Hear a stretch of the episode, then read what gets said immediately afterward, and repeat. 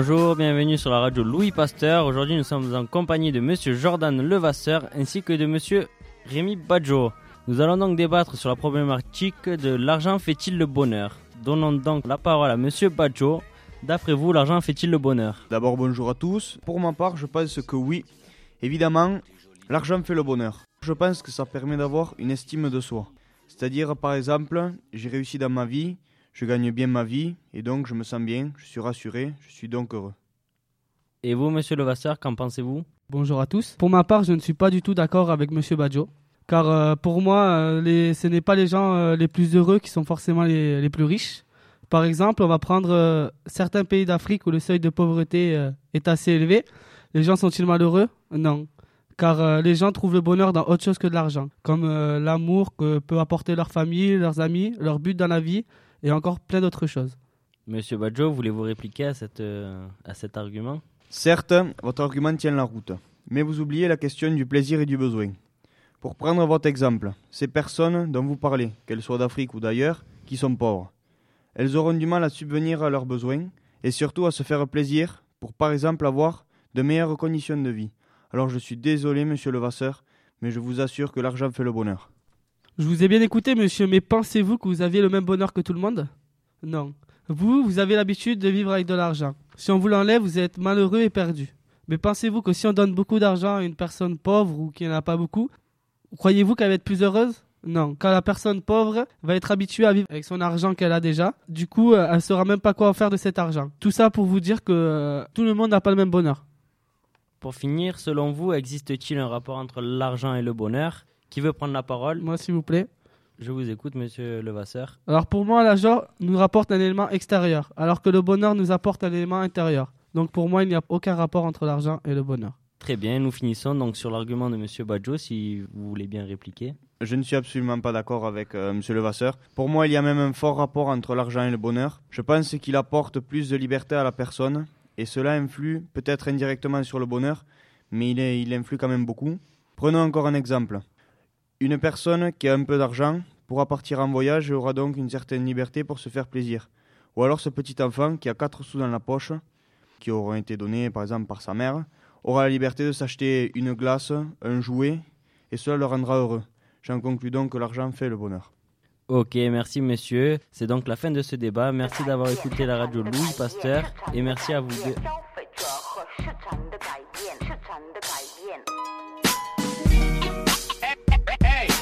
Remember, rem- remember, man, fucking warriors, fucking warriors.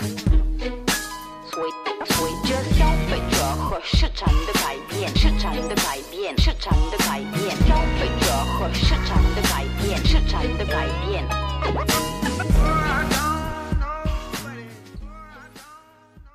Bonjour et bienvenue sur Radio Cano. Aujourd'hui, nous allons aborder un sujet, un grand sujet, qui est le bonheur. Nostalgie de l'âge d'or, espoir de paradis. Depuis la nuit des temps, les êtres humains se forgent des représentations du bonheur. Un bonheur imaginé en fonction des valeurs de l'époque et d'aujourd'hui.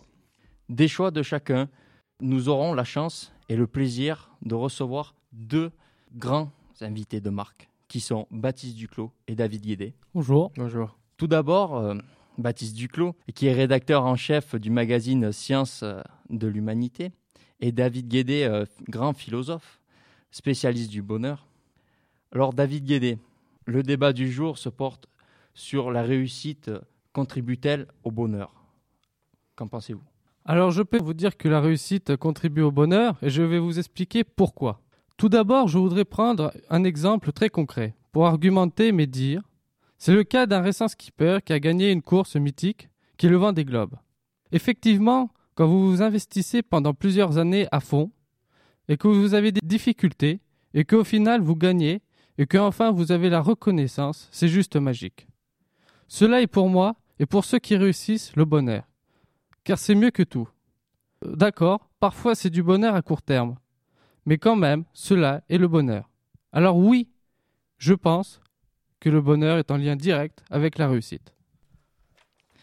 Très bien, David, et merci pour cette euh, bonne analyse. Nous allons entendre maintenant Baptiste Duclos. à ce sujet. Allez-y. Alors oui, je vais contredire mon collègue David en prenant comme appui un cas concret et des plus banals. C'est celui d'un ami agriculteur qui a 40 ans aujourd'hui et qui a su pérenniser son exploitation ainsi que bien gagner sa vie avec cet exercice. Et pourtant, il est loin de nager dans le bonheur, malgré cette réussite qui n'est pas rien. Cela est dû à la pression et au poids de cette réussite qui lui met du poids sur les épaules. Alors quand M. Guédé dit que la réussite du Vendée Globe permet d'obtenir du bonheur, ce n'est en fait pas la réussite de la course, mais la fête et l'enthousiasme qui est apporté à l'arrivée de cette course, qui rend heureux le skipper gagnant comme le skipper perdant. Merci d'être venu.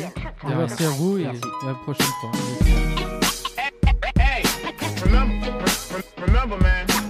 fucking warriors, fucking warriors. 随随着消费者和市场的改变，市场的改变，市场的改变，消费者和市场的改变，市场的改变。 Bonjour à vous, bienvenue sur la radio du lycée Lacanourgue, un lycée donc piscicole. Aujourd'hui, nous sommes en compagnie de monsieur Jordan Sahuké, professeur en philosophie, et de monsieur Tom Payès, étudiant. Bonjour. Donc aujourd'hui, nous allons débattre sur euh, la problématique euh, le bonheur et la liberté. Donc euh, pensez-vous que le bonheur est possible sans liberté? Qui veut commencer? Moi, je vais commencer tout de suite. Pour moi, le bonheur, il est possible sans la présence de liberté, car la, la liberté et le bonheur sont souvent des mots qu'on rapproche ensemble, qu'on essaye de lier l'un à l'autre. Mais pour moi, tout le monde peut être heureux sans avoir de la liberté. Par exemple, vous prenez l'exemple d'un pays euh, où il y a une dictature, les gens sont quand même heureux, alors que la dictature leur prive de toute leur liberté et de leurs droits. Merci euh, de votre avis, monsieur Payès. Euh, J'ai quelque chose à, dire sur ça. Comme vous pouvez le penser, moi, euh, je suis pas du tout d'accord avec vous. Le bonheur et la liberté, je pense, sont étroitement liés. On peut retrouver euh, le bonheur euh, dans notre liberté de penser, de faire, de décider de ce que l'on veut faire, selon notre bon vouloir. Un homme enchaîné ne, ne peut pas trouver le bonheur si même ses propres mou- mouvements sont, sont entravés. Certes, vous dites un homme enchaîné ne peut pas trouver le bonheur, mais un homme il est enchaîné, mais c'est physique. Alors que le bonheur c'est plutôt quelque chose qui est mental. Que même si on est privé physiquement de liberté, euh, dans notre tête on peut quand même euh, être heureux et atteindre le bonheur. Effectivement, euh, le bonheur est quelque chose de subjectif, mais il n'empêche. Si on regarde dans les manuels de philosophie qu'on peut trouver euh, partout dans les lycées, je ne vais pas vous l'apprendre, hein, Oui, oui. vous êtes lycéen, monsieur, euh, on peut voir les différents types de liberté, qu'ils soient liberté d'expression, de culte, de pratiquer le sport que l'on a envie, de voter. Toutes ces libertés sont des droits communs, donc sans ces dernières, on ne peut pas être heureux car euh, on n'est plus maître de soi. Le bonheur passe par euh, le bien commun, mais aussi par euh, la liberté de soi et de décider de, par soi-même, effectivement. Donc si je comprends bien ce que vous dites, vous dites que le bonheur il dépend de chacun? Chacun définit son propre bonheur et que c'est quelque chose de subjectif et que très aléatoire donc. Oui, quelque chose d'aléatoire, mais je pense quand même que le bonheur et la liberté sont liés euh, grâce à toutes les libertés qui font ce que l'on est, ce qu'on euh, décide de faire, et que, euh, et sans ces libertés, vous ne pouvez pas être heureux. Obligé, obligé de, de décider de ce que l'on a envie de faire, obligé de, voter. Non, ce ne sont pas des obligations, ce sont des droits, et ces droits permettent d'être libre. Ok, merci messieurs. C'est donc euh, la fin de ce débat, si j'ai bien compris. Merci d'avoir écouté euh, la radio du lycée euh, piscicole à Lacanourgue et merci à nos deux intervenants euh, d'être présents. Merci. Hey,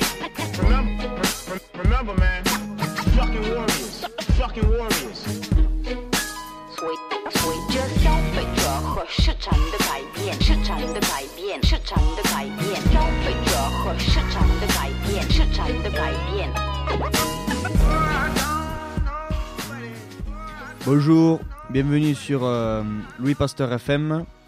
Aujourd'hui, donc, nous sommes en présence de Monsieur Clément Molès et Monsieur Benjamin Vicente, et nous allons débattre sur une problématique l'argent fait-il le bonheur? Donc, euh, Monsieur Benjamin, voulez-vous commencer? Bonjour, pour moi l'argent fait-il le bonheur? Pour moi l'argent ne fait pas du tout le bonheur car le bonheur est tout simplement immatériel et donc acheter quelque chose qui ne peut pas se vendre est, est impossible. Le bonheur est pour moi un état intérieur. Euh, Monsieur Molès, quelque chose à répondre? Donc euh, bonjour, Euh, moi vous voyez, je ne suis pas du tout du même avis, car je pense que l'argent fait le bonheur, car avec de l'argent on peut se faire plaisir en achetant ce qu'on veut et subvenir à nos besoins facilement. Donc regardez une personne euh, ayant de l'argent, cette personne n'a pas la peur au ventre euh, de ne pas savoir quoi manger le soir ou euh, de ne pas savoir s'il lui restera de l'argent à la fin du mois. Monsieur Vicente? Ce que vous dites, c'est que l'argent amène le bonheur. Alors pour moi, l'argent peut peut-être amener le bonheur, mais sur le court terme, donc pas sur le long terme, car euh, on peut très bien vivre sans argent, sans être euh, forcément très riche. Il suffit juste de connaître ses vrais besoins. Prenons comme exemple une personne qui travaille 7 jours sur 7 toute l'année et qui, a, qui travaille beaucoup plus de 36 heures par semaine et qui possède donc un salaire assez élevé. Et euh, est-ce que cette personne sera-t-elle aussi heureuse qu'une personne qui peut-être gagne moins, travaille un peu moins, mais passe plus de temps avec sa famille? Si cette personne qui travaille plus est heureuse du travail qu'elle accomplit, euh, qu'elle voit la reconnaissance de son patron et des ouvriers, qu'ils sont fiers de lui, le bonheur intérieur de cette personne va totalement augmenter. Monsieur Vicente? Pensez-vous vraiment que l'essentiel euh, est là? La reconnaissance de son patron passe-t-il avant euh, sa famille, avant ses amis? Passer sa vie à essayer de gagner de l'argent pour au final ne pas savoir quoi en faire? Pour moi, l'argent ne fait pas le bonheur en tant que tel. C'est plutôt les choix que l'on fait au quotidien qui nous amènent donc euh, ce bonheur. Et non l'argent qui est juste euh, un bout de papier qui sert pas à grand chose, pour moi hein, du moins. De plus, le bonheur est souvent apporté par des personnes que l'on connaît et non par ce bout de papier euh, qui est donc l'argent. D'accord, très bien. C'est la fin de cet épisode. Euh, je remercie euh, Monsieur Benjamin Vicente et Monsieur Clément Molès pour avoir euh, réalisé ce débat sur l'argent fait-il le bonheur. À la prochaine sur Louis Pasteur FM. Merci à vous. Merci.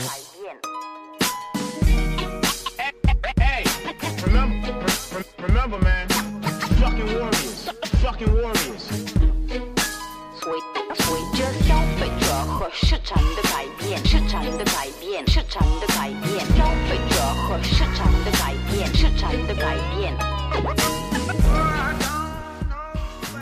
Bonjour chers auditeurs, j'espère que vous avez bien mangé et que vous êtes prêts pour l'une de nos thématiques de cet après-midi. Peut-on être heureux si l'on acquiert uniquement une certaine forme de sagesse? Pour répondre à cette question, nous allons accueillir aujourd'hui Gaston Lagaffe, directeur de magasin Farce et Attrape, ainsi que Bill Gates, pionnier dans le domaine de l'informatique et grand homme d'affaires. Nous allons commencer à introduire la thématique en répondant à cette question. Messieurs, qu'est-ce que la sagesse pour vous? Alors pour ma part, la sagesse est un état d'esprit dans lequel un homme prend tous les paramètres de son environnement en compte afin de réagir à une situation. En plus de puiser dans son environnement les informations nécessaires à sa réflexion, il puise dans des situations passées pour pouvoir s'améliorer, guider ou agir en évitant d'éventuels problèmes présents et futurs dans la vie courante. Déjà, bonjour à tous. Donc, euh, la sagesse, vous savez, peut s'acquérir de différentes manières et est visible sous différentes formes. Elle contient à la fois nos expériences, mais également nos agissements. Cet état spirituel nous permet de prendre du recul sur nos vies et les situations quotidiennes auxquelles nous sommes exposés. Vous voyez, c'est ça la sagesse. Bien, messieurs, pouvez-vous maintenant éclairer les auditeurs sur la thématique qui est Peut-on être heureux si l'on acquiert uniquement une certaine forme de sagesse? Nous pourrons dire que nous avons toujours cherché à atteindre une certaine forme de sagesse depuis même le début de la conscience de l'homme. Cependant, prenons l'exemple d'une personne consacrant sa vie à Dieu. Il acquiert une sagesse religieuse, droite et avec des principes. Cela ne l'empêche pas de commettre des fautes telles que les problèmes que nous connaissons tous à travers les médias sociaux, et qui nous montrent clairement que malgré la sagesse engendrée et dictée par des voies divines, les hommes passeront toujours à travers cette forme de sagesse pour revenir aux besoins individuels que nous recherchons pour être heureux, démolissant ainsi le concept de cette forme de sagesse. On va prendre mon exemple. Voyez-vous, je me considère sage. Sage non pas à la manière des philosophes, mais à la manière du chef d'entreprise que je suis. J'ai la plus grande entreprise du monde et le plus gros chiffre d'affaires dans ma poche. Pourtant, j'agis simplement et dans l'intérêt de tous, et non le mien. Vous voyez, tout cela me permet d'être heureux, ma sagesse me rend heureux.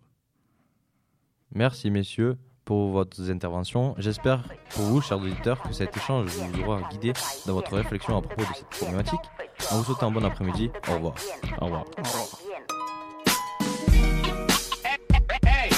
Remember, rem- remember, man, fucking warriors, fucking warriors. 所以，所以这消费者和市场的改变，市场的改变，市场的改变，消费者和市场的改变，市场的改变。 Hey,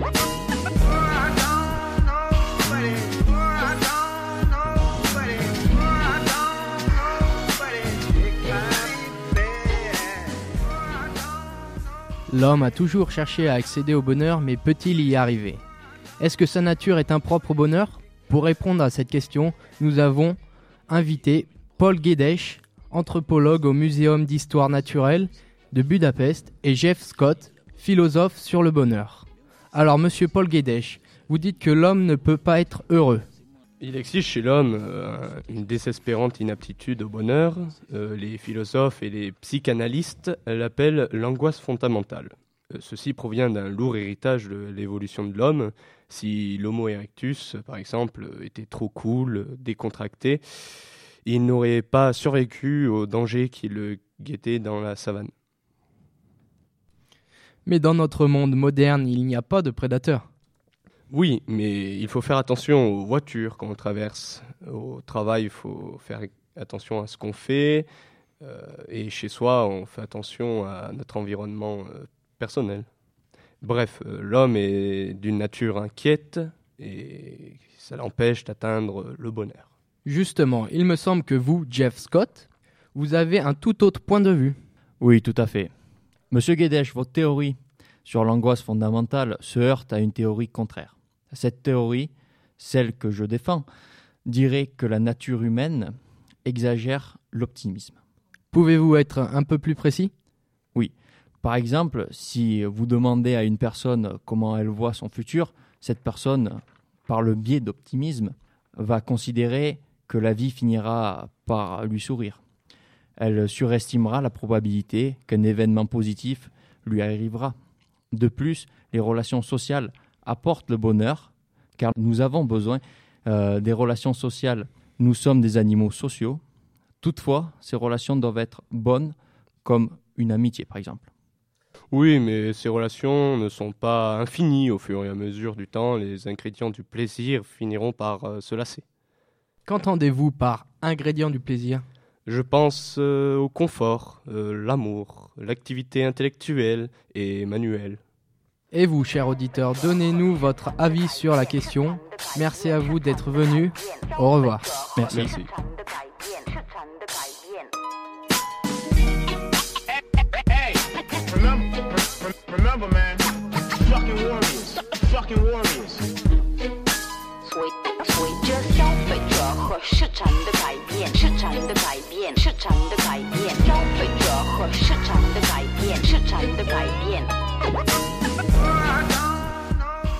Bonjour chers auditeurs, aujourd'hui nous avons l'honneur de recevoir deux invités. Le premier étant un chercheur en socio-économie et le second un professeur de l'université d'Harvard. Le débat traitera du lien entre le bonheur et la réussite sociale à travers la question l'argent fait-il le bonheur? Monsieur Comès, qu'en pensez-vous? D'après mon expérience et les études effectuées par Justin Wolfers et Betsy Stevenson, il apparaît qu'après révision du paradoxe d'Erskine, il n'y ait pas de relation entre la réussite sociale et la quantité d'argent que l'on gagne. Et vous, monsieur Dufieux, qu'avez-vous à répondre à ça? Tout d'abord, bonjour. Et oui, pour moi, l'argent fait le bonheur. Car si on affirme que le bonheur et la réussite sociale peuvent être associés à notre passion, par exemple le travail, on peut dire que c'est un, épanouissement personnel. Alors on peut dire que la réussite professionnelle peut rendre heureux, car c'est en grande partie grâce à la réussite professionnelle que l'individu peut s'épanouir à travers une passion, une activité. Pour recentrer le débat, pourriez-vous me définir ce que représente la réussite sociale pour vous? Il faut se poser la question sur les différentes euh, définitions que nous donnons au terme réussite sociale. Est-ce que l'on a tous la même opinion sur la réussite sociale? Quelle importance nous lui donnons dans la poursuite du bonheur? Donc pour moi, les- la définition de la réussite sociale, c'est d'être heureux et réussir sa vie. Pour ma part, il me semble que la réussite sociale est une forme de reconnaissance sociale par rapport à une série de décisions ou d'actions que l'on aurait entrepris. La réussite sociale s'apparente plus à une reconnaissance partagée par un grand nombre de personnes qu'à un grade dans la société. Et donc, qu'en est-il de la réussite matérielle? Euh, Pour ma part, je définirais la réussite matérielle comme une conséquence euh, d'une réussite financière, c'est-à-dire que ce serait une réussite dans l'emploi qui permettrait d'avoir de plus gros moyens financiers. Je suis d'accord avec vous. La réussite matérielle est d'avoir euh, de gros moyens financiers qui peut être euh, obtenu de plusieurs façons. Par exemple, euh, transmis par une famille aisée ou à force de persévérance, on peut réussir euh, après des années de galère. En espérant que ce débat vous aura permis de comprendre que le bonheur n'est pas inatteignable et immuable. Passons maintenant à la suite de la programmation.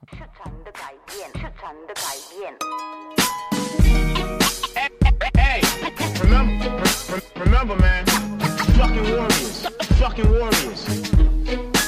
随随着消费者和市场的改变，市场的改变，市场的改变，消费者和市场的改变，市场的改变。 Bonjour chers auditeurs, nous sommes présents aujourd'hui pour euh, débattre sur le divertissement et est-il indispensable au bonheur Deux participants, donc voici Fisherman et euh, Titi Constant qui vont nous donner leurs opinions sur le divertissement et est-ce qu'il est lié ou non au bonheur. Donc euh, tout d'abord nous allons commencer par Fisherman, cascadeur professionnel, pensant que le divertissement est indispensable au bonheur. Et enfin nous allons écouter Titi, euh, un jeune étudiant de l'Institut Harvard, alors, messieurs, dans un premier temps, euh, dites-nous ce que vous pensez du divertissement. Fisherman, à vous. Eh ben, pour moi, déjà, pour commencer, le divertissement, c'est la base du bonheur. C'est obligé, tu ne peux pas être heureux sans divertissement, puisque bah, tu fais du sport, tu regardes la télé, tu joues aux jeux vidéo, tout ça, ça, ça comment s'appelle? Ça t'occupe, ça te détend, ça t'instruit, ça, tu fais quelque chose, quoi, et puis euh, ça peut t'apporter du bonheur, quoi. Pour moi, c'est le, bonheur ne passe pas sans divertissement, quoi. Pour moi, ce n'est pas vrai. Le bonheur n'est pas indispensable au divertissement, car on peut se sentir bien et heureux sans être diverti. Dans certains cas, par exemple, euh, le divertissement peut servir pour le malheur. En effet, un homme n'aimant rien faire, étant paresseux depuis son jeune âge, n'a pas besoin d'être diverti, car ils sont déjà heureux. Pour lui, au contraire, le fait d'être diverti, d'entreprendre une action ou un effort, va le rendre malheureux. Donc, en fait, vous pensez à tous les jeunes qui euh, s'imprègnent trop dans leurs jeux vidéo, se, se mettent trop euh, dans leur jeu, dans leur jeu, dans leur jeu, et qui, au fin de compte, euh, finissent malheureux parce qu'ils sont trop pris là-dedans, et quand on leur coupe leur jeu, ils, ils sont en dépression. C'est de ça dont vous parlez? Non, non. Justement. On parle du divertissement, est-il indispensable au bonheur? Oui. Mais il n'est pas indispensable. Il n'est pas nécessaire d'être diverti pour être heureux.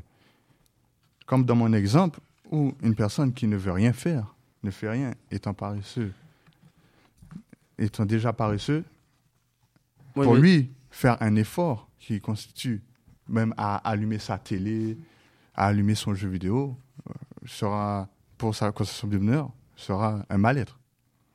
Donc euh, oui, non, pour conclure, les deux peuvent... euh, moi, les deux, pour moi, peuvent avoir raison. Mais dans un sens, euh, je trouve l'exemple de Monsieur Titi un peu, un peu inapproprié parce que pour moi, c'est pas dans ma conception quelqu'un qui ne fait rien de ses journées. Quoi. C'est, pour moi, c'est pas possible. Parce que vous, vous êtes habitué à faire des choses. Eh oui. Il y en a qui sont Ah pas oui, comme ça. Après, voilà, c'est. Voilà. Mais après, voilà, de mon point de vue, pour moi, c'est vraiment compliqué de faire ça. D'un autre côté, oui, il a raison aussi, mais trop de aussi. dire que trop se divertir c'est bien, c'est faux aussi puisque à force euh, il faut redescendre sur et me- remettre les pieds sur terre et là c'est la rechute et c'est là où les personnes sont malheureuses. Hey, remember, re- remember, man,